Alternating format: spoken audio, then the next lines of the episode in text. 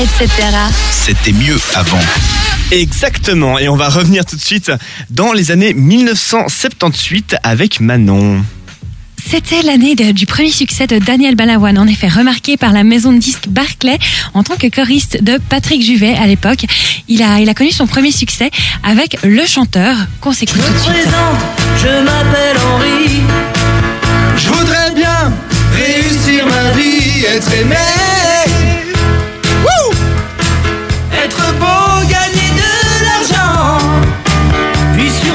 Était passé jusqu'ici assez inaperçu, mais il a commencé quand même une carrière cette année-là qui a été assez courte, mais ponctuée par de nombreux succès.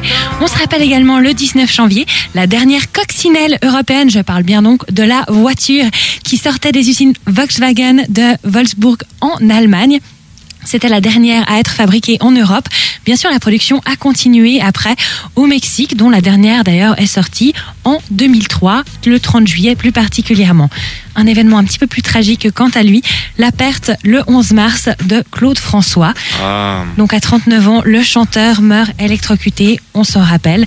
Enfin, on s'en rappelle. Façon de parler, puisque personnellement, en 1978, je n'étais pas née. Nous non plus. hein. Euh, voilà.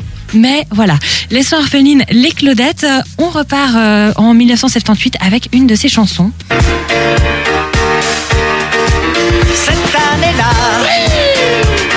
je chantais pour la première fois. Le public ne me connaissait pas. Oh, quelle année cette année-là! On a notre sosie officiel de Claude François avec Annette. Cette année-là. La première parution du chat Garfield également en le 19 juin 1978. Donc il avait été publié, ça avait été publié simultanément dans 41 journaux américains.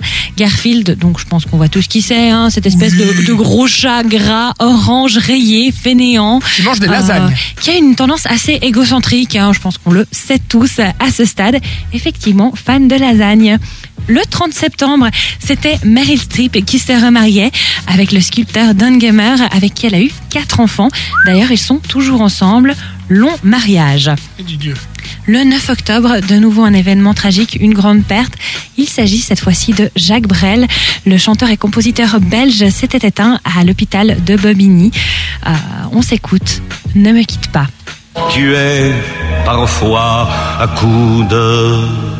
Pourquoi le cœur du bonheur ne me quitte pas Ne me quitte pas Ne me quitte pas Bah, Quelle le ambiance dans les studios ce soir Pour le coup, il nous a quittés, effectivement. C'était en 1978.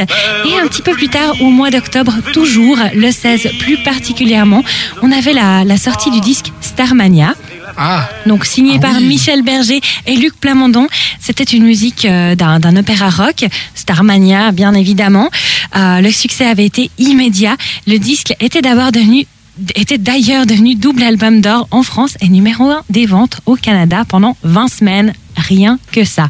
On a également euh, quelque chose d'un petit peu plus marrant cette fois. Ah. Le 22 Ah. novembre, la première des Bronzés. Ah oui.